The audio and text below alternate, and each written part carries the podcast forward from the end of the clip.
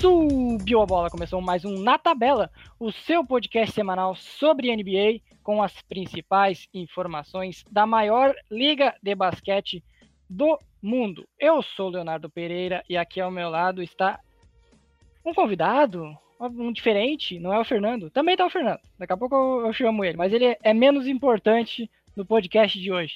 Uh, conosco está pela primeira vez participando Natan Pinheiro, do perfil Fast Break NBA, torcedor e sofredor do Oklahoma City Thunder. Então, seja muito bem-vindo. Beleza. É, satisfação aí, é uma honra estar participando do podcast na tabela. Já sou fã desses caras há muito tempo, estava doidinho para receber o meu convite. E quando eu fui convidado, eu falei: meu amigo, tá acontecendo. E para quem não conhece meu perfil, ele é voltado para análise de jogo e também para simplesmente interação com, outros, com todo o conhecimento que os fãs têm ao redor da liga. E aqui comigo está, como sempre, Fernando Marcor. Como é que foi a praia esse fim de semana e tá tudo tranquilo? Olá, galera. Estamos aí na área para mais um podcast. E legal que o Léo ele mudou a apresentação um pouco, né? Quis dar uma zoadinha de leve no, no seu fiel escudeiro aqui do programa e acabou se atrapalhando um pouco, né? Mas tudo bem, é o nosso âncora do podcast, é o que a gente tem. Continuando. Bom, uh, a praia foi muito boa, Leonardo. Uh, sabe como é que é, né? É, o litoral gaúcho que tem belíssimas praias também, não é só o Rio de Janeiro, não é só o Nordeste. E deu para curtir bastante. Uh, e estamos aí, né, para comentar agora um pouco da, das coisas que estão acontecendo na liga, né, as transações.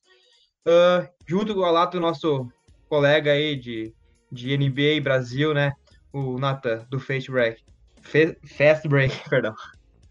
Tá difícil, hein? Tá complicado. E depois é a crítica vem pro âncora. Por quê? Porque, porque o âncora que sofre. É impressionante. Nunca vi um troço desse. Então, hoje tem muito assunto para falar. Estamos gravando nessa quinta-feira, então último dia de trocas para NBA nesta temporada e foi bastante movimentada. Algumas trocas bem surpreendentes, outras já vinham sendo sendo cogitadas há bastante tempo, já vinham sendo faladas há bastante tempo. Então, vamos lembrar aqui na tabela é em parceria com o HT Esportes, porque torcer é pouco. Sigam os perfis deles nas redes sociais, tanto o HT underline underline esportes para que aborda futebol e os esportes olímpicos e esportes em gerais, e também o perfil HTE Clutch, que fala especificamente sobre esportes americanos. Então vamos começar, porque é bastante assunto, e como tem convidado, a gente tem que deixar o convidado falar mais do que o apresentador que já conseguiu errar a apresentação. Então vamos subir a bola.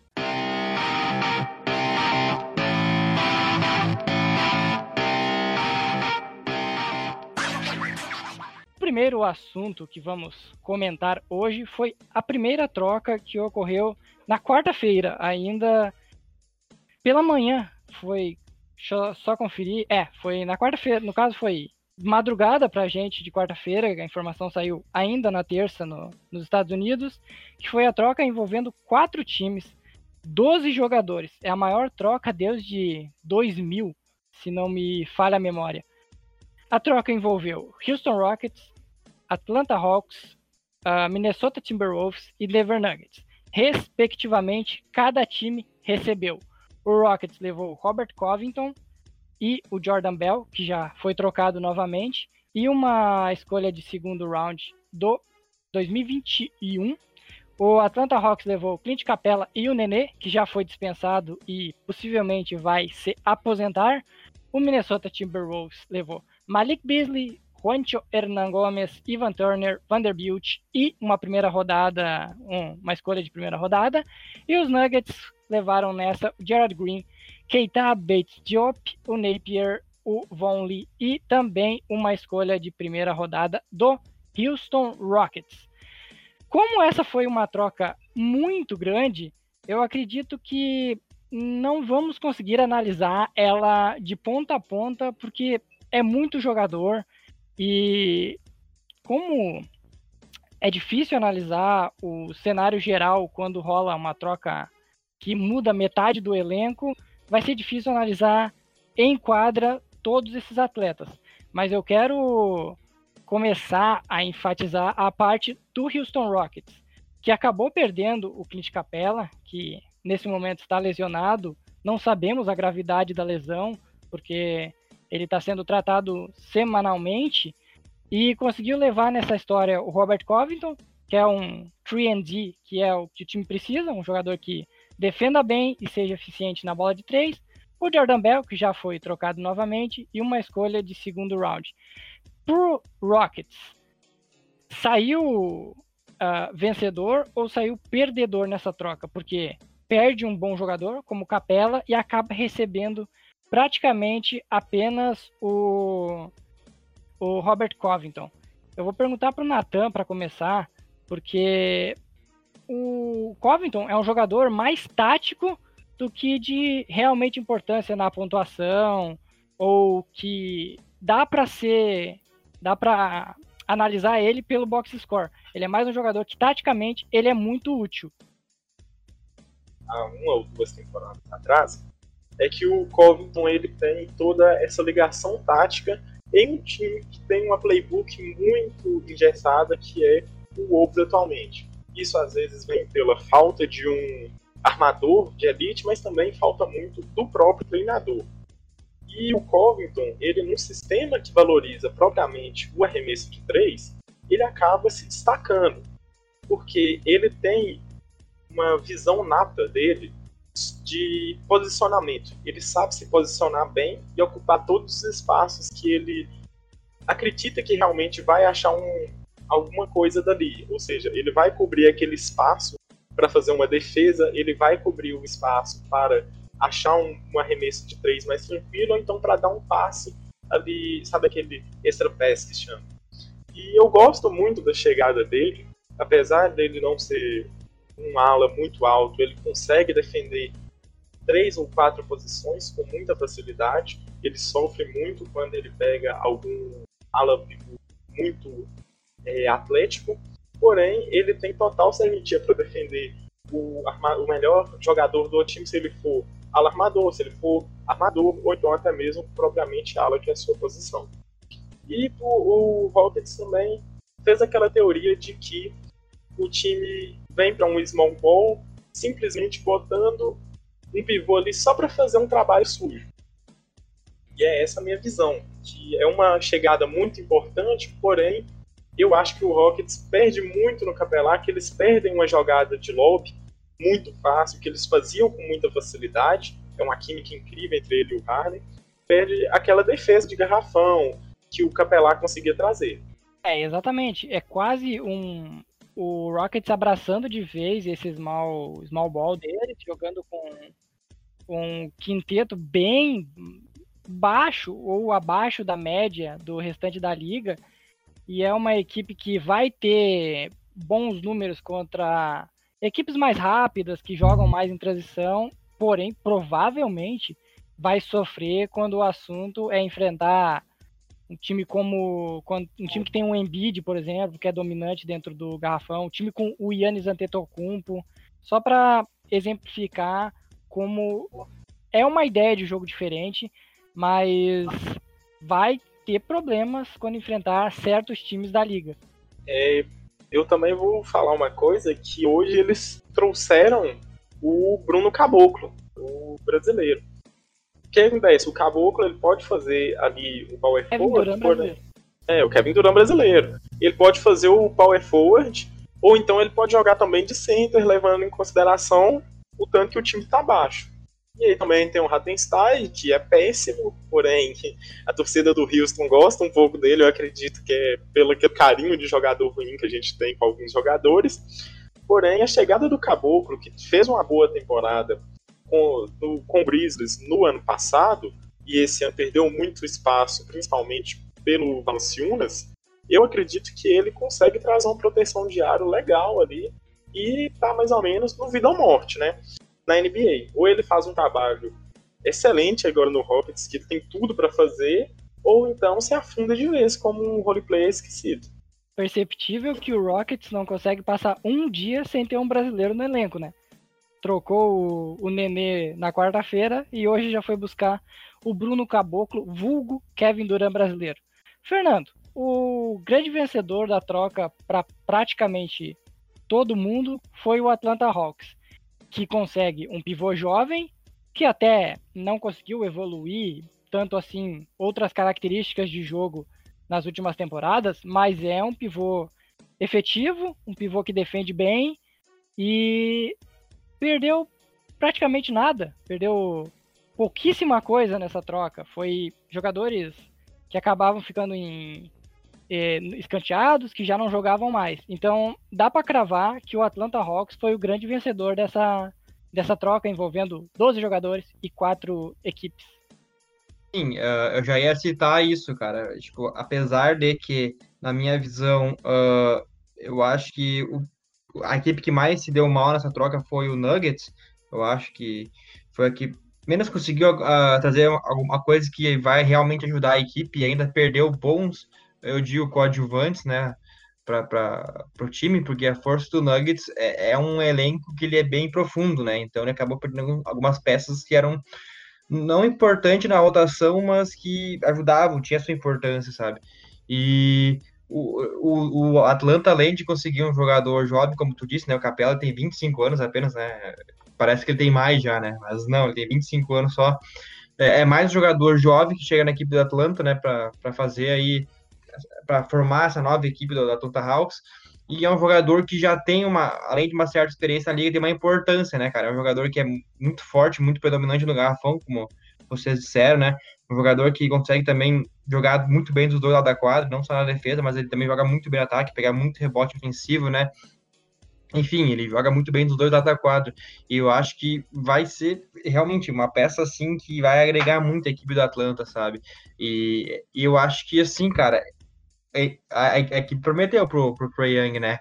Que não vão deixar ele sozinho, né? Eu acho que aos, aos poucos a equipe vai melhorando, sabe? A equipe da Atlanta House. Aos poucos ela vai melhorando.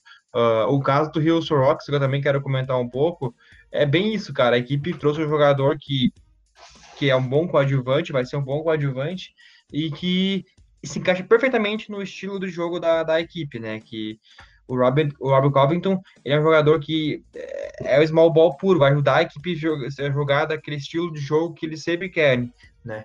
Uh, que eles desejam.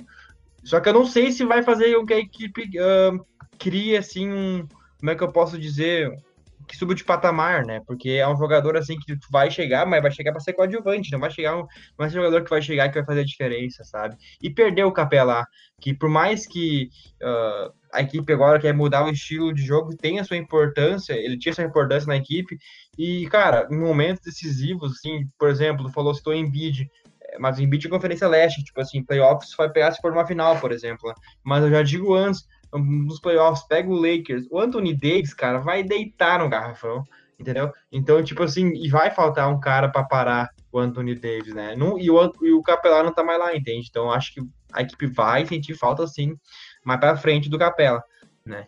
Então, trouxe um jogador, sim, que vai ajudar muito no estilo de jogo da equipe, que era o que a equipe queria, ok. Mas perdeu um jogador também muito importante. Então, né, eu não consigo, uh, tipo, dizer com segurança que a equipe, ela uh, com essa troca a equipe conseguiu dar um salto né, de qualidade. Não consigo dizer isso, não consigo afirmar, né? E como eu disse, eu acho que o Atlanta ali foi a equipe que mais sobressaiu nessa troca, que, que se deu melhor. E para mim, a, a, equipe que menos se deu melhor foi a equipe do Nuggets, né? Que perdeu bons coadjuvantes e não trouxe assim, um jogador assim, que me chamasse atenção, que eu vejo assim, que, que vai ajudar a contribuir na rotação da equipe. Falar a verdade, o Wolves e Nuggets meio que não, não mudou muita coisa assim para eles nas trocas. Eu não vejo tanta diferença entre os jogadores que chegaram e os jogadores que saíram. Mas já no Hawks e no, no Rockets, aí sim eu vejo muita diferença. Porque um vai alterar totalmente seu estilo de jogo e o outro recebe um pivô bastante dominante. Mas fica uma questão no ar. O, qual, qual a gravidade dessa lesão do Capela? E porque é um, é um preço muito baixo por um jogador que até a última off-season ele era muito valorizado pelo Houston Rockets. Então, meio que fica uma, uma pulga atrás da orelha, fica aquela dúvida se a lesão do Capela não é mais grave ou mais difícil de tratar do que o, o Rockets informa ou do que o próprio Capela indica em vários momentos. Tem que levar em consideração também que a lesão, quando ela é feita em cima de um cara tão grande, tão pesado quanto o Capelar, ela tem um impacto muito maior do que teria em alguns jogadores mais baixos e mais leves. Então, o Hawks arriscou? Arriscou. Times em rebuild vão arriscar pelos, pelos jovens, vão tentar projetos diferentes para tentar ir à frente. Porque tem o Trey Young cobrando ajuda. E o que acontece? O John Collins teve um nome dele muito ventilado de saída e trazer algum nome de peso para o garrafão para ficar fazendo pick and roll com o com o Trey Young e também para ajudar o time até aquele lobby para ter aquela proteção de aro vai ser muito importante, principalmente porque o garrafão do Atlanta Hawks é, uma, é um garrafão muito exposto. Mudando de assunto, vamos para outra troca, agora uma que começou na quarta-feira e terminou nesta quinta, que foi a troca Memphis Grizzlies e Miami Heat. Para quem não está acompanhando a liga nos últimos dias, o Igodala anunciou que não iria jogar, não iria treinar, caso não fosse trocado para algum dos times que ele escolhesse, algum dos times que estivesse na sua preferência. Lembrando que o Igodala foi trocado pelo Golden State Warriors para o Grizzlies na última off-season e Deus de lá não atuou em nenhuma partida. E aí o Miami Heat chegou, o Pat Riley foi lá buscar fazer a sua magia e conseguiu receber Andre Godala, Jay, Jay Crowder e Solomon Hill por Justice Winslow, que também é outro jogador que está sofrendo com lesões, o maluco do Dion Waiters e o outro maluco do James Johnson. Não foi envolvida nenhuma pique. Eu quero começar com o Fernando e perguntar para ele. O Grizzlies conseguiu mais do que merecia pelo André Godala? Olha, eu não sei, eu não consigo afirmar ah, tipo, com, com certeza se sim ou não, mas a respeito do Hit, eh, tu falou, tu citou, achei engraçado, né? O Pat Riley uh, conseguiu fazer magia, né? Eu queria só fazer um comentário. A magia, leia, leia, leia-se dinheiro, né? Porque o valor né, do acordo que ele fechou eu achei bem alto para um jogador de 38 anos, né? Enfim, não sei o que vocês acham também. Sim, lembrando, quando saiu a informação de que o, o Igodala iria para o Hit e já seria renovado o contrato para dois anos 30 milhões no total, eu discordei e eu pensei que é muito dinheiro para um jogador que vai terminar o contrato com 38, quase 39 anos. Mas tem uma team option ali que o, o, o Miami Heat, se quiser, ele, ele pode uh, encerrar o contrato após a primeira temporada. Então, não ficou de todo ruim. Na minha opinião, foi aceitável até essa, essa team option faz toda a diferença, realmente, porque vamos supor que o André Godala não dê resultado na equipe do Heat, né? E aí vai ter, a equipe tem que ficar mais, mais uma temporada amarrada a um jogador que não está conseguindo contribuir para a equipe e com um salário que é consideravelmente alto pelo que ele entrega na enquadra, e o jogador veterano, né? Então é bem complicado, sabe? Tipo, essa, essa, essa team option, team option, ela vai fazer toda a diferença, porque se não der certo, terminou a temporada, vai embora, né? A equipe pode optar por isso. E só uma outra lenda, lenda que eu queria fazer é o seguinte, que tipo assim, a equipe do Heat, ela tá trazendo assim jogadores assim que tem importância, que é o caso do Igodala, que é o caso do, do Jimmy Butler nessa temporada, né? E conseguiu sim montar um, uma equipe forte que brigasse pelas primeiras colocações do leste. Só que, no meu ponto de vista, não sei vocês, é uma equipe que vai brigar, mas não vai chegar, porque tanto o Jimmy como o Igodala são jogadores que eu acho que não é o cara assim que, que como é que eu posso dizer, que vai uh, transformar de patamar uma equipe. Ela, ela vai, assim, como é que eu posso dizer, vai melhorar? Óbvio que vai, porque isso é um de qualidade, isso é inegável, mas não vai uh, transformar a equipe, sabe? Eu acho que, então, acho que é uma, é uma, é uma coisa que o Hit faz porque tem atração, né? Tem uma cultura muito forte, né? Uma cidade, assim, que consegue atrair uh, bons jogadores e vai, consequentemente, atrair atrair, como foi o caso do Jimmy Butler. Só que falta aquele cara que, que, que, que pega a, a, equipe assim, que assuma a responsabilidade em momentos decisivos, sabe? Ban Ban Adebayo. É muito futuro. Só que eu não sei se ainda o atual patamar dele vai levar quanto tempo para ele conseguir, por exemplo, ser o cara da equipe, né? Então, no meu ponto de vista, eu posso fazer totalmente errado, totalmente, tipo assim, todo mundo discordar de mim, mas eu acho que entre uma equipe trazer jogadores bons que vai levar a equipe para competir durante alguns anos e partir para uma reconstrução, acho que eu partiria para uma reconstrução, sabe? Não, não, adianta muito ficar tentando, tentando, vai lá, tu, tu sempre chega, chega, chega, mas morre na praia, entende? Ou tu vai para valer para ganhar um título, entendeu? Ou tu parte para reconstrução. É a minha visão, posso estar errado, né? Mas é o que eu penso. Esse é um excelente tema para trazermos vários convidados e comentar durante a off-season. É melhor partir para o tanque de uma vez ou continuar sendo médio até que algum momento tu consiga subir de patamar e brigar mais no alto? É, o que é que eu acredito, pelo menos, é que o, o franchise player do Miami Heat seja a coletividade. Para mim, o que, que destaca no Heat mesmo é a coletividade e a, e a tática em si, porque o Spolstra, ele, para mim, ele concorre tranquilamente ao treinador do ano, porque ele está fazendo um trabalho excelente com um time que estava sendo muito desacreditado no início da temporada. A gente estava falando que o que o Jimmy Butler estaria querendo ir para lá para pegar a praia, para descansar e tal, e acabou que ele está sendo um excelente mentor para os jovens. E sobre o valor de Godala, eu quero dar um pitaco aqui de que para mim o negócio para o Memphis, se tivesse sido somente Godala por Winslow, estaria no preço perfeito.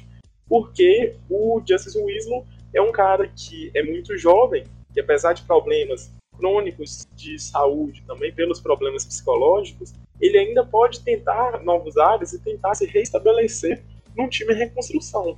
Para mim, ele, ele num time em reconstrução ele pode sair muito melhor até mesmo do que no próprio Hit, vai ganhar novos ares. Só que aí teve mais coisa e eu achei que a troca deu uma ingestada boa pro Memphis. Aí que eu te pergunto, com a aquisição dos outros jogadores na troca, com o envolvimento de Jay Crowder e Solomon Hill para o Miami Heat, e a vinda de Dion Waiters e James Johnson para o Memphis Grizzlies, quem acabou saindo vencedor dessa troca, porque o Grizzlies já anunciou que não vai utilizar o Dion Waiters e provavelmente vai fazer buyout para ele para encerrar o contrato dele, porque é um contrato muito muito extravagante, digamos assim, para um jogador que tem sérios problemas de, de relacionamento, de, de atitude, de comportamento, isso fora os, os outros problemas paralelos de, de vícios e de outras questões assim. E além o James Johnson também, que é um, é um jogador bastante problemático. Quem saiu vencedor na, no contexto geral dessa troca? Para mim, claramente foi o Miami Heat, principalmente porque eles não mandaram pique. Então, o que aconteceu? O Heat vai pegar dois jogadores muito úteis para sua é rotação. Não tem pique também. É que, tipo, as piques do Hit estão com outros times ou estão. É só pra 2023, 2024? É. Não, a de 23 é nossa também. a de 23 é do Thunder. E o que acontece? Eu, para mim, como eles ganham dois jogadores que vão ser importantes na rotação, o Igodala pode vir do banco, tanto quanto pode vir de titular. Eu acho que ele vai levar um tempo para readaptar a NBA, com toda certeza. Eu acho que até mesmo a comunidade superestima muito atualmente o Igodala por achar que ele é o mesmo de 2015. Ele não é. Está muito longe de ser aquilo. Porém, ele é um cara que vai trazer uma profundidade na defesa para qualquer time que ele for. E já o Jay Crowder, é incrível como ele nunca consegue achar uma casa. Toda, toda deadline, toda chance que tem, ele é trocado para algum lugar, fica brincando de batata quente com o jogador e para mim, o Jay Crowder, ele também tem uma, uma função muito importante, que ele pode sim ser um 3D, não com tanta qualidade quanto um Clay Thompson na vida, com toda certeza, mas alguém que pode trazer sim um estilo de jogo necessário para play, os playoffs do Miami Heat. Já o Grizzlies pegou dois contratos ruins por nada. Uh, o Fernando, que foi doutrinado pelo Igodala numa final de NBA, deve ter algumas críticas para o, o recém-contratado do Hit. Mas a pergunta que eu faço é: vendo o exemplo do Carmelo Anthony, que chegou e já teve, no caso, um jogador experiente que vinha muito tempo parado, chegou no Portland Trail Blazers e já foi muito importante. Tu acredita que o Igodala pode ter esse papel no Heat ou ele vai conseguir engrenar só lá pelos playoffs? Olha, antes de tudo, deixa eu responder a cornetinha que tu fez pra mim, né? não, é o seguinte, cara, o Igodala, ele não treinou. O Igodala, ele foi uh, MVP de final, sim, porque, uh, entre aspas, ele parou o LeBron, né? Tudo bem, o LeBron teve médias de 30 pontos por partida, de triple-double na, nas finais, mas ele parou o LeBron, ele conseguiu parar o LeBron. É, até porque o, Le o Cleveland tava sem Kyrie Irving e Kevin Love naquelas finais, então o LeBron jogava sozinho, né? Então, teoricamente, ele parou o LeBron. Uh, mas tirando isso, né? Não, não, não, eu não, não tenho nenhuma russa com o Yodala, né? Pelo contrário, eu acho que ele é um grande jogador que ele contribuiria muito mesmo pro Cleveland, porque é um jogador experiente, só que a gente sabe que ele não quer jogar numa equipe que não brigue por nada. Então, né? Uh, eu acho que a equipe do Heat sim vai, vai, vai, vai crescer junto, ele vai ter uma importância muito, muito grande na equipe. Eu acho que, que foi muito boa uh, a, a ida dele para Miami, tanto para ele também, né? e que, uh, como o Nathan disse antes, vencedor da troca com certeza foi o Miami, né, cara? Eu acho que ele vai conseguir contribuir muito para a equipe do Miami e o Grizzlies também trocou uh, praticamente, né, os seus, os seus jogadores ali a troco de nada mesmo, né? Então, realmente, quem venceu nessa troca, para mim, também foi o Miami Heat. Miami Heat ainda estava envolvido em outros dois rumores. Um, depois do final da janela, que é um possível uh, uma possível busca no, no nosso queridíssimo Tristan Thompson, do Cleveland Cavaliers, após essa questão do, da vinda do André Godala. E a outra era a busca no Danilo Gallinari, que faz boa temporada pelo Oklahoma City Thunder. E como temos um torcedor de OKC aqui, eu acho que vale o questionamento. O Gallinari, com esse contrato muito alto dele, seria uma boa contratação para o Heat? Ou o pensamento do de OKC foi de vamos tentar, vamos ir playoffs e o Galinari é importante para a franquia nesse momento? Ferrenho defensor do Galinari no Thunder, porque o que acontece? O contrato do Galinari é um contrato de 21 milhões, se eu não estou enganado. Esse contrato ele é um contrato alto, principalmente porque ele é visto somente como um coadjuvante. Mas quando você vê em quadra, você vê uma produção absurda dele. Ele simplesmente te garante que você vai ter 20 pontos por jogo só vindo deles. Não importa se o dia tá ruim, não importa o que, que tenha acontecido, ele vai fazer 20 pontos. E o que acontece? Se ele tivesse ido pro Hit, o Hit teria como botar ele de small forward e ficar intercalando ele com o Iguodala diante da situação do jogo. Por exemplo, o Galinari não está conseguindo produzir na defesa contra o ala adversário. Bota o Iguodala. Mas, por exemplo, o time está precisando de ponto, tira o Iguodala e bota o Galinari, que ele vai meter ponto. E o que acontece? Eu fiquei nas últimas horas numa tensão absurda, que eu não queria ver o Galo saindo, principalmente porque se o Galo fosse trocado, teria uma, um assalto para algum dos lados. Ou teria um assalto para o lado do Heat, ou pro lado do Thunder. Porque eu acho difícil o Sam Prest não pedir algum jovem que seja o Derrick Jones Jr., o Duncan Robinson ou o Tyler Hero. E eu também achava muito difícil é, o Thunder aceitar qualquer roleplayer que o Heat fosse mandar. Então eu fiquei muito feliz de ver a postura do Prest de não, so, de não soltar seus jogadores para mercados maiores por nada. E basicamente eu senti uma firmeza nele em acreditar nesse projeto para os playoffs. Lembrando que o Sam Prest ele é muito irregular com o contrato. Às vezes ele faz um contrato excelente, igual foi conseguir uma renovação com o Paul George, que era pouquíssimo esperado, mas às vezes ele vai acabar dando um contrato altíssimo para um cara igual o Adams, que é um jogador muito comum. Então, se for tentar novamente o Galinari, tem que ter consciência de que ele já está por volta de 30 anos, se eu não estou enganado, então, qualquer contrato alto que for feito por muito tempo, a gente pode pagar bem no final. Tem um histórico de lesão também, o Galinari, né? Sim, tem o histórico de lesão e é muito gratificante ver que. Mas dizem que lesão nesse tipo de jogador, nele no Chris Paul, só aparece só na época dos playoffs, que é quando você mais precisa deles. Para mim, a minha torcida é de que não aconteça nada, porque ele é um desafogo excelente pro Shea e pro Chris Paul na hora da, na hora da pontuação. Essa questão de contratos, chamo isso de síndrome do Pat Riley, porque olha só, o, o Pat consegue botar 35 milhões no Whiteside e ao mesmo tempo consegue encontrar novato da onde ninguém vê talento sem ser draftado e qualquer outra coisa. Então é 8 ou 80, ou é muito bom ou é muito ruim.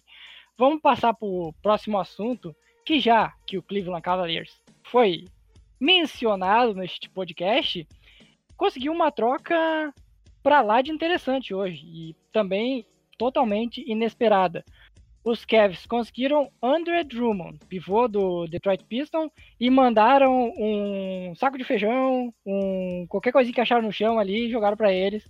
Tô brincando. O Brandon Knight, o John Hanson e uma escolha de segundo, segundo round no draft. Que também pode ser qualquer coisa que foi encontrado no chão, porque Brandon Knight e John Hanson não são absolutamente nada na liga.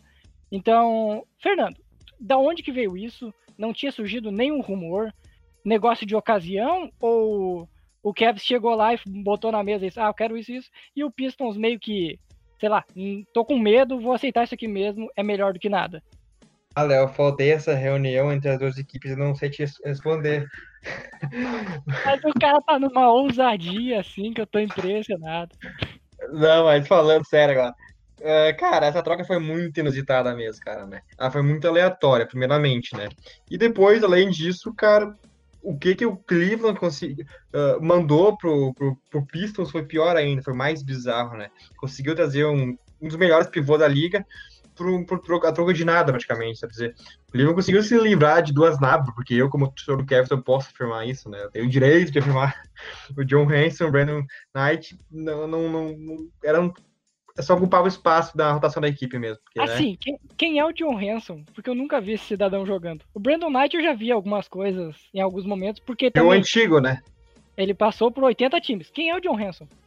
Assim, não, agora não lembro, me falha a memória também, mas eu acho que ele veio do, do Utah Jazz ou do Bucks, acho que foi do Bucks que ele veio, se eu não me engano, antes de jogar em Cleveland. Ele jogava alguns minutos e até entrava bem assim no jogo e tal, mas é, não, é, não era um bom coadjuvante para uma equipe contender. Então, né, eram realmente duas navas. E, e, cara, algo que me surpreendeu, que eu, como torcedor da equipe, fico muito feliz. Eu, eu tô para dizer que essa foi uma das melhores, tipo assim, top 3 uh, trocas da, da história da franquia. Porque o Cleveland não é um grande mercado na, na liga. Uh, todos os jogadores que, que grandes jogadores que, que, que, jogaram em Cleveland ou foram draftados ou vieram em, uh, quando já estavam livres, não foi através de trocas, né? E o Andrew Drummond veio através de uma troca. Então acho que eu tenho certeza, cara, assim, que tá no top 5 com certeza das melhores trocas da, da história da franquia, essa troca para Cleveland, né? Então, eu tô bem feliz, cara. Agora resta saber se o Drummond vai permanecer, né, no fim da temporada em Cleveland ou não, né, cara?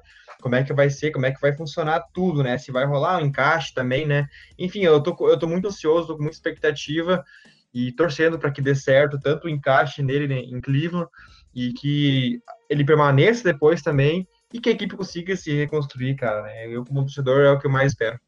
O que, que passou na cabeça dos Pistons e por que diabos eles fizeram essa troca recebendo praticamente nada pelo seu melhor jogador? Ó, ao meu ver, e pelo que também foi divulgado, eu também tenho aquele medo de, tipo assim, o front office falou assim, gente, fizemos uma bobagem inacreditável. Vamos inventar qualquer coisa. Porém, eu, e divulgaram que o, eles trocaram o Drummond com medo do Drummond comprometer o cap space deles pro próximo ano, que é um player option no último ano de contrato do Drummond. Então o que acontece? Eles resolveram trocar pelo Brandon Knight e pelo John Hanson para pegar dois aspirantes e ter o cap bem aliviado no próximo ano, mas também conseguiram pegar uma pick de segundo round. É grande coisa? Não. Eu, para mim, se tipo não tivesse alguma pick de primeiro round, não tinha essa valia. Principalmente que eu acho que faltou uma postura do do front office de tentar forçar as equipes com mais necessidade disso. Podia ter forçado o Heat? Podia. Podia ter tentado forçar o, o Boston Celtics? Podia. Podia ter forçado o Clippers? Podia. Ou então até mesmo o Hawks. Porque esses times, eles precisam de um reboteador, eles precisam de alguém ali no garrafão de mais destaque. Porque são todos garrafões que têm uma certa exposição. Tirando do Celtics, que eu acho que é mais paranoia da torcida. Eles têm umas das melhores, defe melhores defesas do garrafão, porém perdem profundidade na hora de pontuar, principalmente porque realmente um grande pontuador do garrafão que o Celtics tem é o Ennis Canter.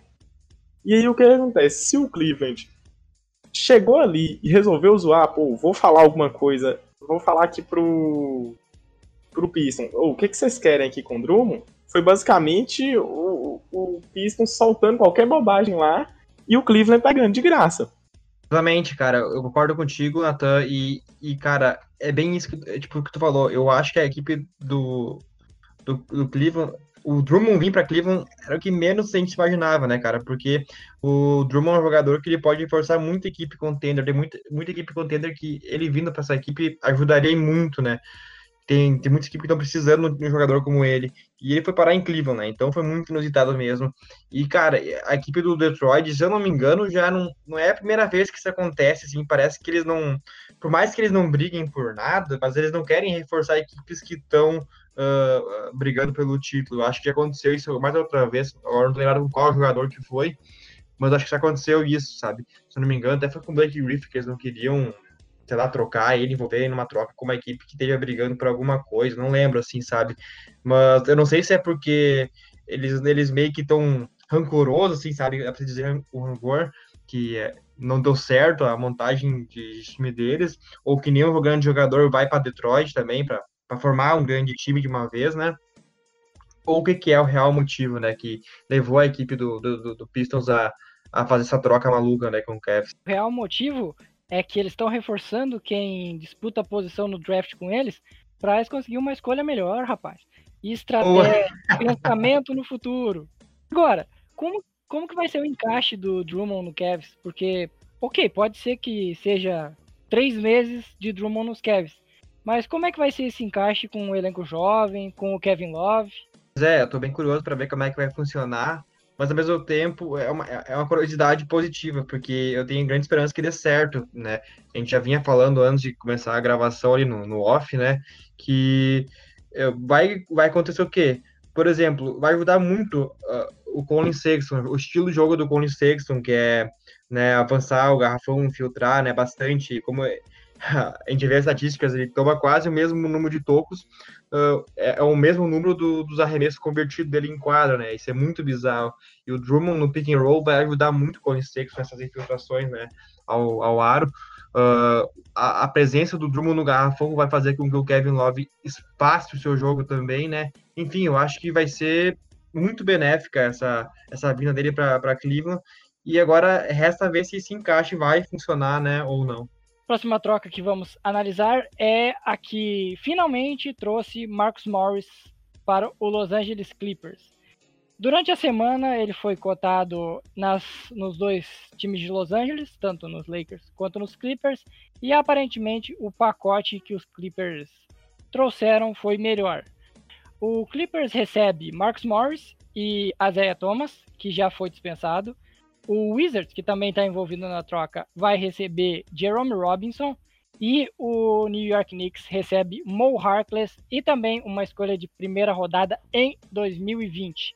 Começando pelo Nathan, o que o Marcus Morris pode agregar nesse time que já tem vários destaques do Los Angeles Clippers? Olha, o Marcus Morris ele pode agregar em ser um jogador brigão, declaração babaca e tudo mais. Porém, ele pode trazer o, uma pontuação boa para o time ali como forma de, de desafogo para Kawhi Leonard e para o Paul George. Que ele acaba chegando ali e ele está pontuando muito bem. Ele está, acredito eu, na melhor temporada de, na porcentagem de três pontos que ele vem convertendo. E o Marcus Morris ele também está fazendo aquela tática de jogador em último em um último ano de contrato. Basicamente, infla suas estatísticas, joga o basquete da vida, aquele basquete livre MVP, para garantir um contrato gordo e depois parar ali e ficar jogando mais levinho. Então, eu acredito que ele vai ser simplesmente um desafogo, pode trazer alguma, é, alguma segurança, principalmente na defesa da ala ali, mesmo que não seja tão necessário quando você tem um Paul George, um Kawhi Leonard. Porém, o Clippers queria fazer mais alguma troca para deixar o elenco deles mais perfeito no papel do que já estava. E acabou que pagou um preço bom, ao meu ver. Concorda, Fernando? Ou não tinha necessidade de buscar um Marcus Morris da vida nesse momento? Eu, eu concordo, eu acho que a, a vinda do, do, do Morris pro, pro, pro Clippers, perdão, pro Clippers foi uma boa, foi uma boa troca no caso, né? Porque, ao meu ver, dentro de quadra, o Marcus Morris ele contribui bastante, né? Ele é um, um, um bom coadjuvante para a equipe, pra qualquer equipe que esteja brigando, acho, né? para algo a mais na temporada. E eu acho que ele vai fazer a diferença na equipe do, do Clippers. Vai ser mais um jogador daqueles que a gente vai ver que vai ser um operário na equipe do Clippers, né? Que são muitos jogadores que contribuem, que cada um tem o seu valor para a equipe, né? Então eu acho que vai ser mais um, um desse tipo de jogador. E a equipe do Clippers já tem o Beverly, que é um jogador muito sanguíneo, vai ter mais um agora, que é o Morris, né? Enfim, eu acho que foi uma boa troca para a equipe do Clippers e vejo com bons olhos, né? Não estou julgando ele fora das quadras, as declarações que ele dá, as opiniões próprias dele, falando dentro de quadra mesmo, né? Então acho que foi uma boa troca para a equipe do Clippers. O Knicks conseguiu um, um jogador que uh, não, não vai agregar muito à equipe, mas eu acho que o diferencial foi a escolha de primeira rodada, né? Que a equipe conseguiu. E conseguiu se valorizar com um jogador que quando chegou né, no, no Knicks, ninguém esperava, Marcos Morris, no caso, né, ninguém esperava que ele teria essa temporada que ele está tendo até então, né, que é muito boa, e então conseguiu valorizar o seu jogador e agora conseguiu uma escolha de primeira rodada, né. E o Wizards nessa troca ficou meio naquela, né? Sai um jogador lá, não, não tem muita importância e vem outro, né? Enfim, ficou neutro essa troca, dá pra dizer, né?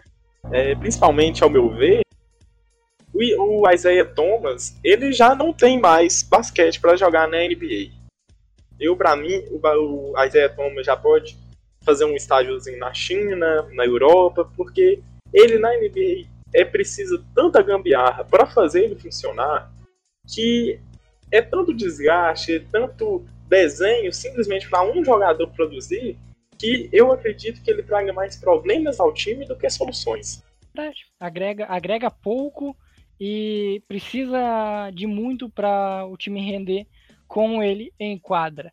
Passando para o próximo assunto, uma troca que deixou os torcedores do Golden State Warriors um tanto quanto indignados e o resto, o restante dos, dos fãs de NBA confusos, porque é meio inexplicável o que o Warriors aceitou pelo DeAngelo Russell. Vamos lá. O Golden State Warriors enviou DeAngelo Russell, Jacoby Evans e Omar Spellman para o Minnesota Timberwolves e recebeu o querido Andrew Wiggins, uma escolha de primeiro round em 2021 e também uma escolha de 2022. O mercado para o DeAngelo Russell é maior do que isso que o, que o Warriors conseguiu receber. É maior do que apenas receber em troca o Andrew Wiggins? É, olha, para mim, o D'Angelo Russell ser trocado já era esperado, pelo menos. Quando o Warriors fechou com o Russell, todo mundo ficou surpreso. Eu, pelo menos, eu fiquei em choque. Eu falei, meu Deus do céu, o que que aconteceu? Porém, o que acontece? Ele vai chegar e ele não consegue necessariamente se encaixar com o Clay Thompson e com o Curry de cara. Porque o Clay Thompson teria que fazer a ala e pelo porte físico, o Clay Thompson não daria conta de fechar é, alas como o Yannis Antetokounmpo, como o LeBron James, então iria sofrer muito. E o que acontece? O D'Angelo Russell vai para um lugar onde tem jogadores querendo ir na equipe, que é o caso do Carl Anthony Towns. Eu acho que o Golden State pagou, pagou muito em ter que aceitar somente o Wiggins e duas escolhas e ainda assim, além de abrir mão do D'Angelo Russell, abrir mão também do Omar Spellman, que é um garoto que pode sim espaçar a quadra muito bem. e é um pivô muito moderno. Então tinha assim um grande encaixe. E para mim também, eu já estava comentando antes, o Warriors quis investir nesse ala, no Andrew Wiggins, basicamente porque ele é uma, é uma posição muito valorizada pelo Steve Kerr e pelo Bob Myers. Basicamente, ele, eles fizeram esse investimento em trazer sempre primeiro um ala bom para o titular, um ala bom para o reserva e só depois pensar em um pivô titular. O pivô no Warriors nesses últimos anos é, teve o Magui, teve o Zaza Pachulia e o melhorzinho que chegou foi um quebrado DeMarcus Cousins. Então, basicamente, só servia para pegar o rebote do Curry, o rebote do Clay Thompson e fazer algumas paredes. Basicamente é isso. Porém, o Ala, nesse time do Golden State, tem basicamente muita liberdade para pontuar no push, tem liberdade para pontuar no mid, liberdade para pontuar na linha de três pontos, e acaba que tem uma gravitação muito grande no Stephen Curry e também no Clay Thompson, que ninguém quer tirar eles da marcação, que senão leva três pontos na cara.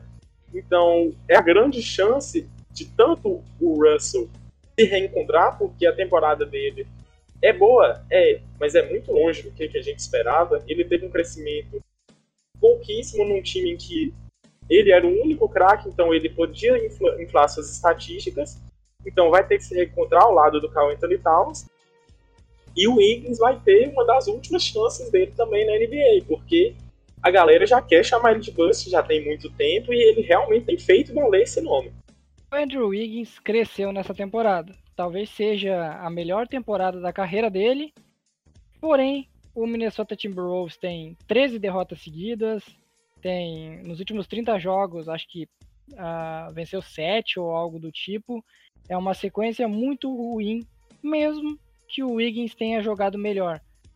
Uh, Fernando, o Warriors vai conseguir recuperar o, o Wiggins ou não, não? Não tem ninguém na liga consegue recuperar o basquete do Andrew Wiggins.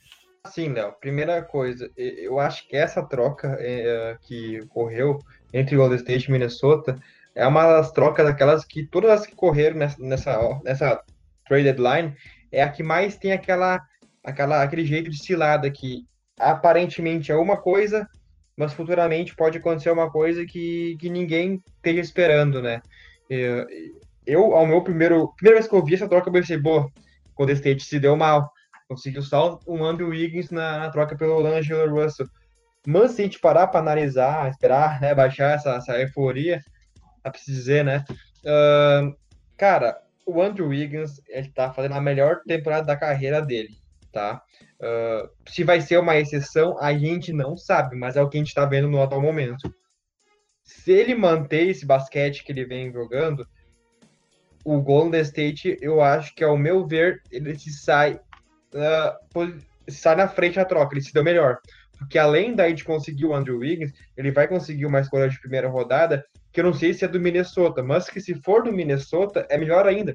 Porque, cara, o Minnesota é uma equipe que promete, promete há muitos anos e não vem cumprindo, cara. Né? Não consegue nem pegar offs, né? No playoffs, não tá conseguindo pegar. Então, cara, eu acho que a longo prazo a gente pode ter umas respostas totalmente diferentes do que muita gente tá esperando e tá julgando agora, sabe? E o D'Angelo Russell uh, é um jogador que, no meu ponto de vista, ele não evoluiu e sim ele regrediu no Golden State. Porque todo mundo esperava que agora com o Curry machucado, né? Sem Kevin Durant, sem Clay Thompson machucado também, seria o cara da equipe que, que tomaria contra a equipe e que jogasse um bom basquete. Ele não tá jogando um bom basquete, não tava jogando um basquete. As médias dele eram infladas porque ele tava sozinho praticamente na equipe, mas não porque ele vinha jogando bem. Ao meu ponto de, de, ver, ele, re, ele regrediu no basquete dele. No Brooklyn ele tava muito melhor, sabe? E o, o Andrew Wiggins, eu não, eu não diria que ele vai recuperar o basquete dele em Golden State. Ou o Golden State vai, uh, a equipe do Warriors vai recuperar o basquete do Wiggins. Não. É o próprio Wiggins que quer fazer isso e ele já tá fazendo essa temporada, entendeu? Então, é, essa é a minha visão, sabe? A longo prazo, eu tô achando que a equipe do, do Golden State vai acabar se dando melhor nessa troca. Eu vou discordar, porque hum, o D'Angelo Russell, apesar que as estatísticas até podem parecer infladas, mas nos últimos jogos, principalmente depois de um mês mais ou menos que ele recuperou da lesão, Ele vem sendo o dono desse time do Warriors. Ele vem aparecendo em momentos importantes. Ele vem demonstrando características que ele não se via no Brooklyn Nets. Ele tá mais agressivo à cesta, ele melhorou o arremesso dele do perímetro, então essa temporada do Dilow também é melhor do que a do ano passado com os Nets. Mas, bom, tem a questão do, do Wiggins, né? Que se ele conseguir jogar mais ou menos igual está jogando nos Wolves, ele vai ser bastante útil, certo? Vai até ser, e, e assim, cara, uh, eu acho outra coisa também, uh, o Wiggins, pro, pro estilo de jogo do, do Golden State, vai ser melhor o encaixe dele na equipe do que era o D'Angelo Russell. Como o Nathan disse logo no início ali antes, uh, a equipe sofreria muito, né? Com, com o D'Angelo Russell na hora de ter que marcar uma equipe mais alta, por exemplo, sabe? Então acho que essa o Wings, que é um ala, ele vai ajudar muito mais na marcação do que o próprio D'Angelo Russell. A equipe não vai sofrer tanto, sabe, na hora de ter que marcar. Claro, o D'Angelo Russell é um jogador muito frio, ele, como tu disse, Léo, ele estava crescendo agora na temporada, mas antes da lesão ele já não vinha bem, sabe?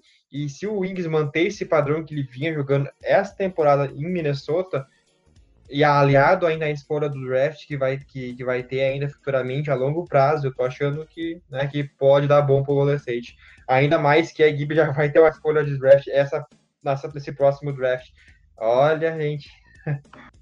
É, e eu também penso assim que essa escolha do Warriors eles podem sim investir no tal pivô que o povo tem aquela tara, né? Pô, o time precisa daquele pivôzão ali bom.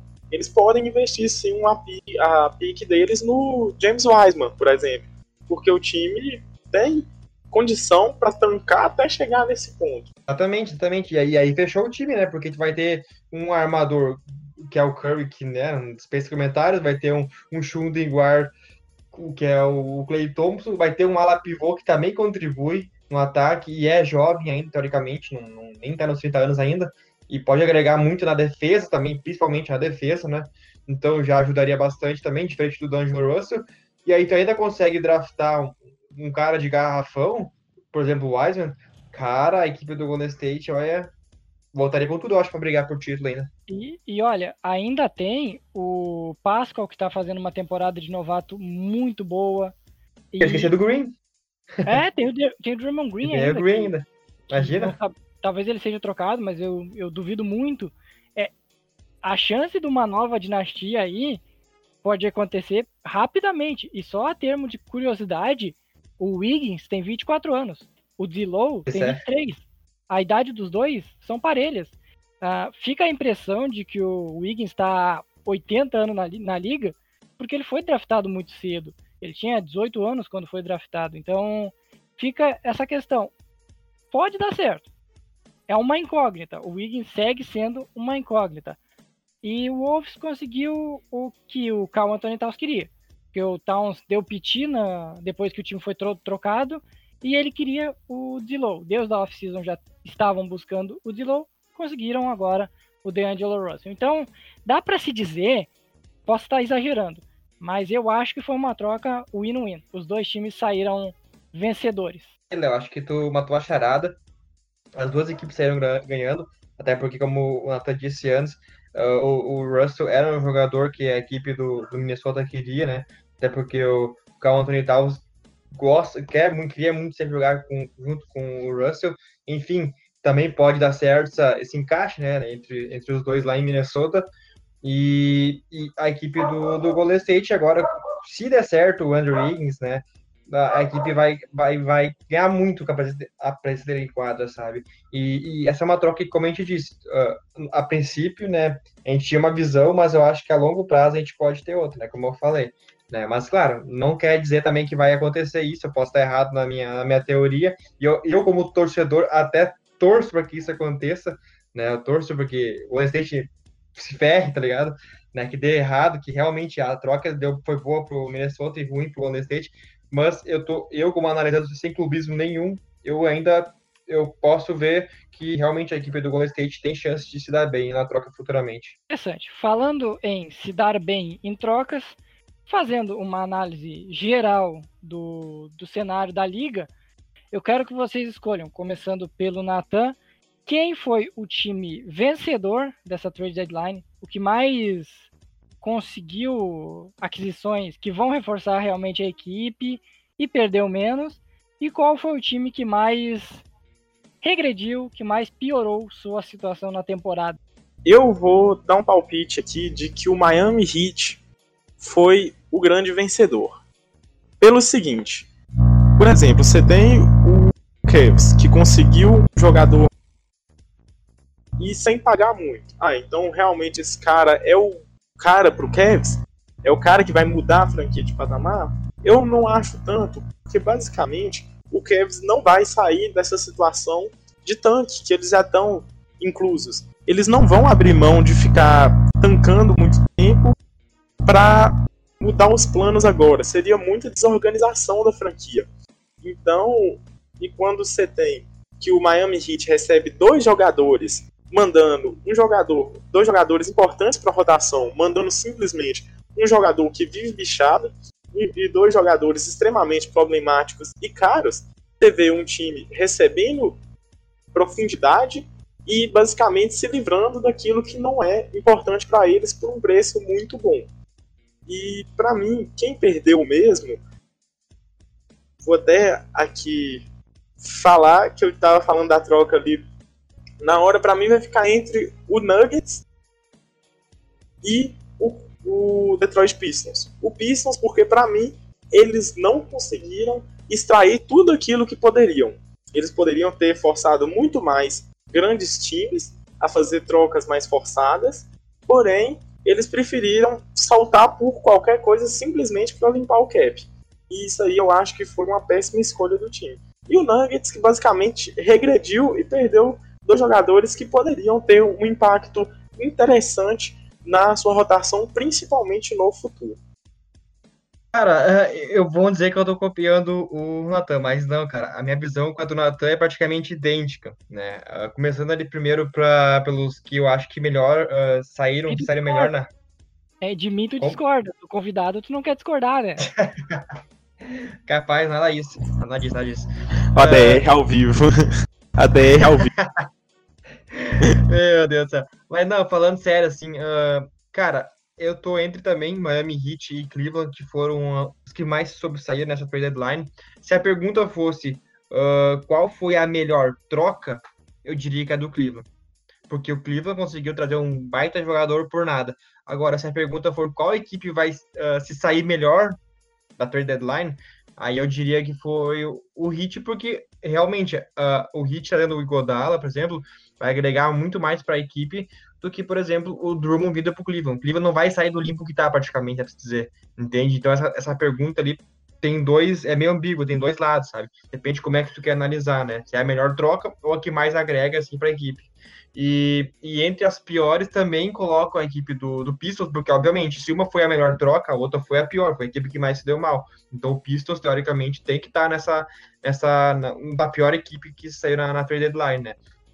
E eu também coloco o Nuggets, porque antes eu falei, né, que eu acho que o Nuggets, naquela, naquela baita troca que teve, foi a equipe que menos se deu bem, né? Eu coloquei já antes. O Nuggets, ele tem muito jogador coadjuvante, de, que, que é muito importante para uma rotação de qualquer equipe, que ajudaria bastante, e jogadores jovens também, né? Então, eu acho que a equipe do Nuggets, por ter muitos jogadores coadjuvantes de, com importância, poderia conseguir, quem sabe, uh, fazer uma troca com vários jogadores, ainda colocar um jogador jovem no pacote, e, tipo, não sei, um Michael Porter Jr., quem sabe, não sei, só dando um exemplo, e conseguir ter, quem sabe, um All-Star para formar um Big Three ali, quem sabe, né, na equipe do Nuggets, sabe, para ajudar mais o Jokic, né, mas não aconteceu isso, não veio ninguém para a equipe do Nuggets, e aí a equipe perdeu dois jogadores coadjuvantes, mas que tinham importância, assim, na rotação da equipe, né, então, também ficaria entre uh, Nuggets e Detroit Pistons.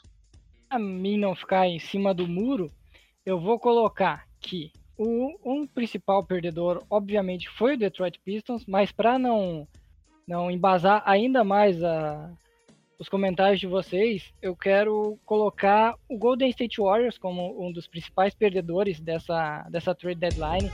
Por quê? Não pela vinda do Andrew Wiggins, mas pelas perdas. Porque se foram D'Angelo Russell, Alec Burks, Omar Spellman e Glenn Robinson III. Três, quatro jogadores que estavam bastante ativos na rotação atual, cheia de lesões da equipe, e acabou vindo duas escolhas de draft e mais ainda o Andrew Wiggins. Então, por todo o contexto de toda a janela, acaba que o, o Warriors pode ter saído perdedor, porque conseguiu pouco pelos seus ativos. Léo, eu, uh, eu queria ver, eu queria descobrir uh, da onde que vem esse teu hate pra cima do Andrew Wiggins, porque é de longa data, hein? Não é só no podcast de hoje. Se tu for pegar lá, nossa, se o nosso ouvinte do podcast na tabela for pegar lá, entrar no arroba na tabela podcast no Twitter e for ler lá a biografia do nosso perfil, vai lá ver o que, que ah, é tem lá, né? Tentando decidir se somos o Andrew Wiggins ou o Luca Doncic. Enfim, né? Que é que o criador dessa emblemática frase é o nosso querido âncora do podcast, né? Então, eu queria ah, entender da onde é que veio esse hate, né, com o nosso querido Andrew Wiggins. Será que foi porque tá ficado por Cleveland? Quem sabe? É, a questão é que eu esperava demais do Wiggins e o Wiggins nunca conseguiu gerar todo esse essa expectativa. Ah, entendi, entendi. Então, meio que até hoje ele vai vai continuar sendo piada no na bio do perfil. Uh, e quem mais saiu vencedor?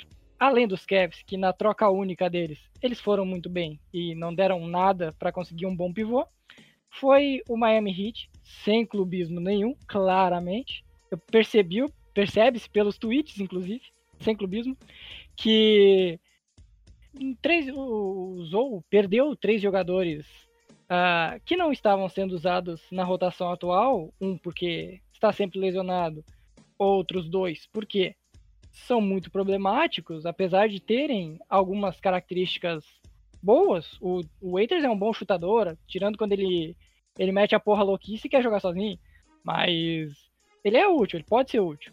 Uh, e conseguiu um, um jogador experiente que vai chegar para ser o sexto homem da equipe junto com o Dragic, para chegar e fazer bastante estrago na segunda unidade. Uh, ainda conseguiu de sobra o Jay Crowder, que pode acabar sendo, sendo útil, e ainda tinha o, o Solomon Hill, que não vai mudar muita coisa nessa. e não deve ser utilizado também. Então, como o Pat Riley quer vencer agora, o Heat fez um, um move interessante para quem quer ir mais longe e brigar mais em cima no, na tabela da Conferência Leste.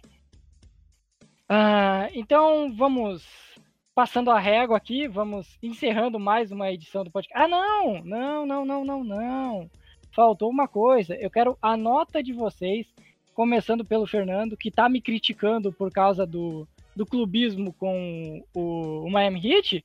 Eu quero a opinião dele sobre, de 0 a 10, o quão interessante foi essa trade deadline. 0 a 10, cara, boa pergunta. Cara, para mim, torcedor do Cavs, diria que foi um 9 a 10, mas no âmbito geral, né? Tem que tirar, né, o clubismo diferente do nosso amplo Leonardo, eu diria um 7,5. Bem, bem condizente. E para ti, Nathan, o qual, qual foi a nota para esse, esse último dia de trocas na NBA?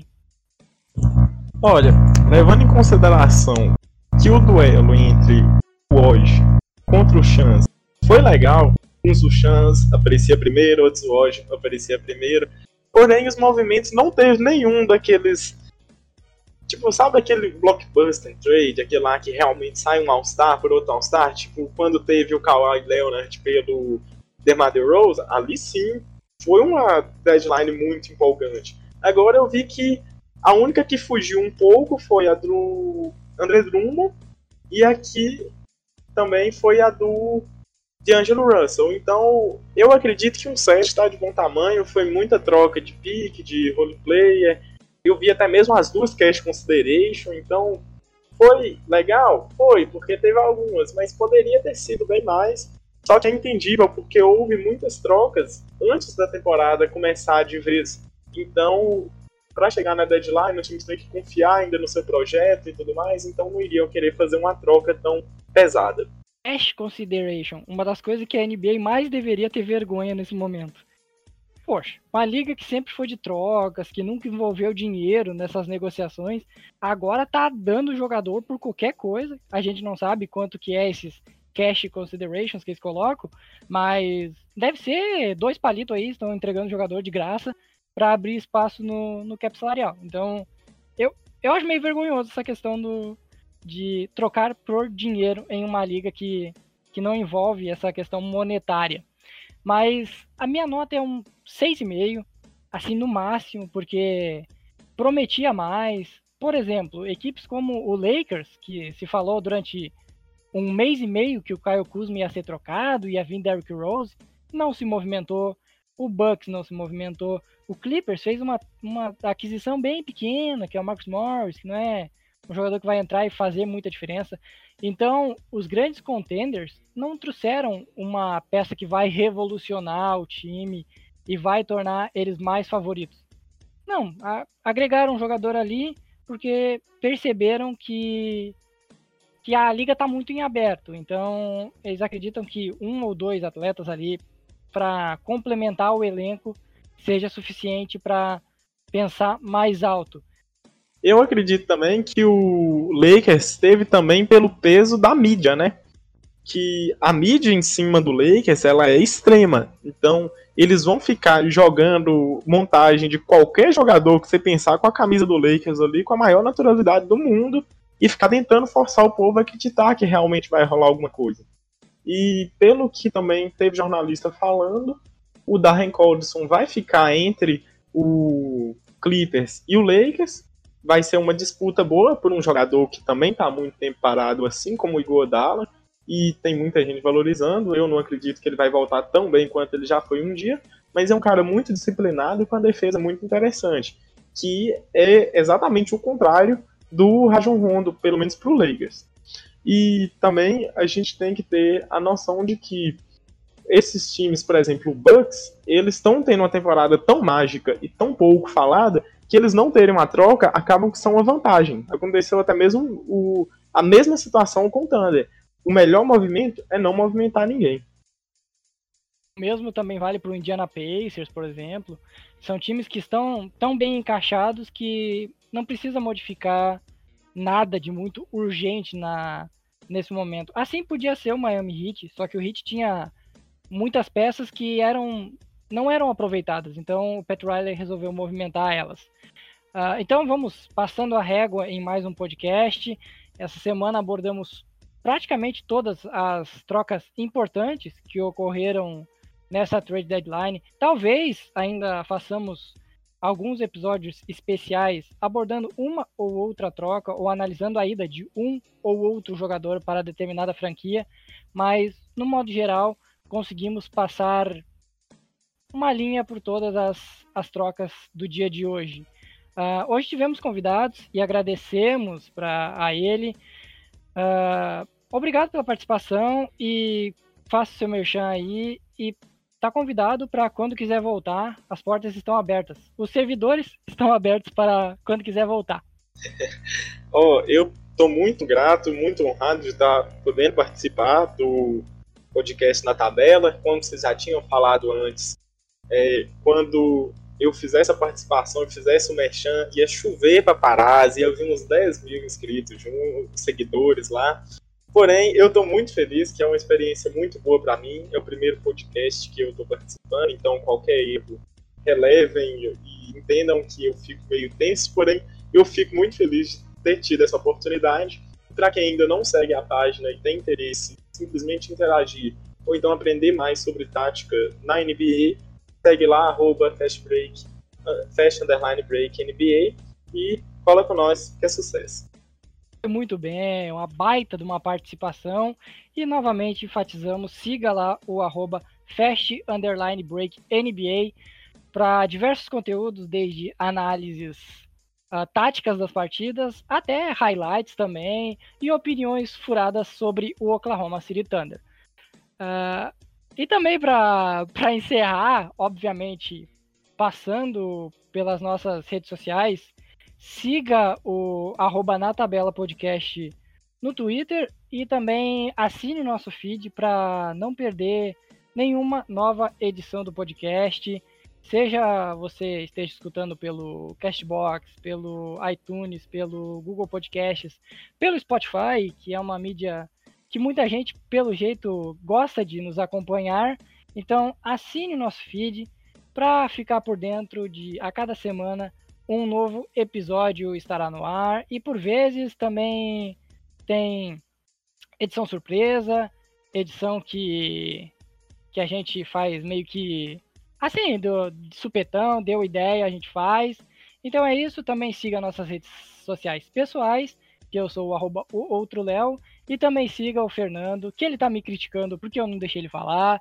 Siga ele no arroba BR e nos perfis pessoais, arroba no Twitter e Fernando Marquar no Instagram. Ah, cara, é que assim, eu queria dar, ter a chance de agradecer também ao nosso convidado do nosso podcast de hoje, Natan. Cara, gente boa demais, né? E engrandeceu o nosso podcast, né?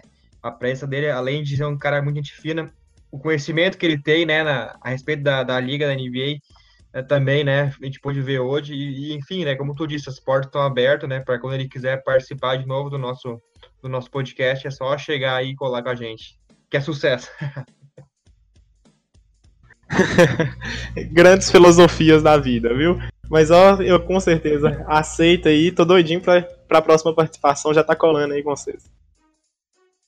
Ó, semana que vem, se vocês pedirem aí, se rolar comentários nesse dessa edição, ele irá voltar pro All-Star Game, que também pode ter outros convidados. Uh, mas assim, é a primeira vez que tem. Primeira não, a terceira vez que tem alguém com conhecimento sobre basquete nesse podcast, né? Porque da vem, primeira vez foi o Will, do Coach to Coach, e da outra vez foi o, o André do Mavis BR. Ah, tá. O resto não teve. O resto das edições ninguém, ninguém soube falar com propriedade sobre o assunto.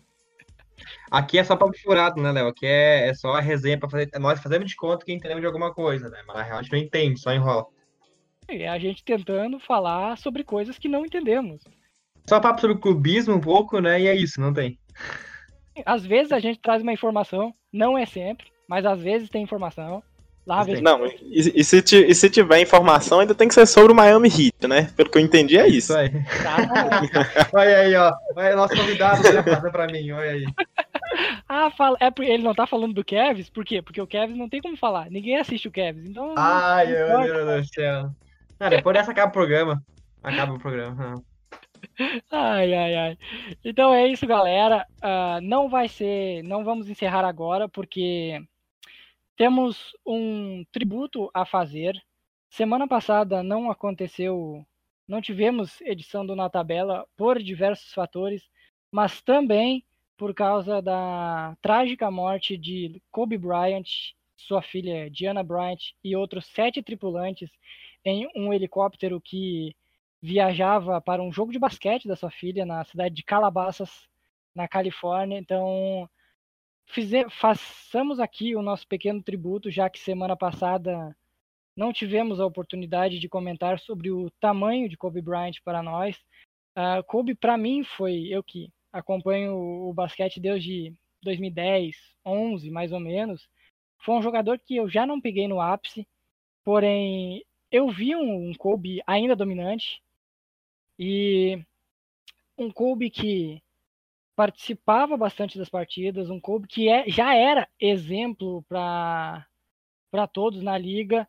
E em nome do Na Tabela aqui eu faço o nosso tributo demonstrando que Kobe Bryant não era apenas um jogador, Kobe Bryant era um, era um sinônimo de vitória. A Mamba Mentality, para mim, foi um, uma coisa que foi difícil de entender, mas depois que eu entendi foi era a mentalidade do Kobe, era algo que, que não, não, não tinha muita explicação, era, era vencedora, era a ideia de uma lenda, como obter sucesso, com esforço pessoal, como nunca desistir. Então, Kobe, para mim, foi. Acho que falo em nome do Fernando, falo em nome do Natan. Kobe foi um dos jogadores que me fez amar esse esporte. Então, é difícil colocar um, um adjetivo para descrever o Kobe.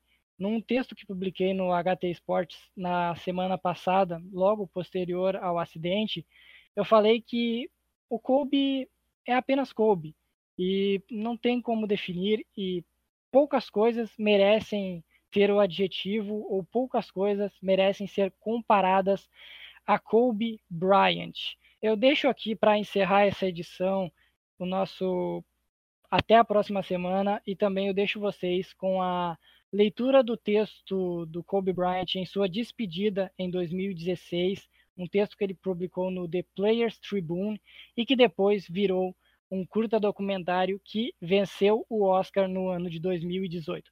Fiquem para encerrar essa edição com Dear Basketball na, nas palavras do próprio Kobe Bryant. Querido basquete, Desde o momento em que comecei a enrolar as meias do meu pai, arremessando de forma imaginária arremessos da vitória no Great Western Forum, sabia que uma coisa era real. Eu me apaixonei por você. Um amor tão profundo que me entreguei por completo, da minha cabeça e meu corpo ao meu espírito e alma. Um garoto de seis anos de idade se apaixonou profundamente por você. Nunca viu o final do túnel apenas me vi saindo de um. Então eu corri. Corri para cima e para baixo em todas as quadras, atrás de qualquer bola perdida por você. Você me pediu raça, eu dei meu coração. Você veio com muito mais. Joguei cansado e machucado, não por causa do desafio, mas porque você pediu. Fiz tudo por você, porque isso é o que se faz quando faz com que se sinta vivo como você fez comigo. Você realizou o sonho de um menino de seis anos de ser um Laker, e sempre vou te amar por isso. Mas não posso te amar obsessivamente por muito tempo. Esta temporada é tudo que me restou para dar. Meu coração pode manter a batida, minha cabeça pode lidar com a rotina, mas meu corpo sabe que está na hora de dizer adeus. E tudo bem, estou pronto para ir. Só quero que você saiba para que nós possamos gravar todos os momentos que vivemos juntos, os bons e ruins. Nós demos um para o outro tudo o que temos, e nós sabemos, não importa o que farei depois, sempre serei aquele garoto, com aquelas meias enroladas, lata de lixo no canto, cinco segundos no relógio e bola na minha mão. Cinco, quatro, três, dois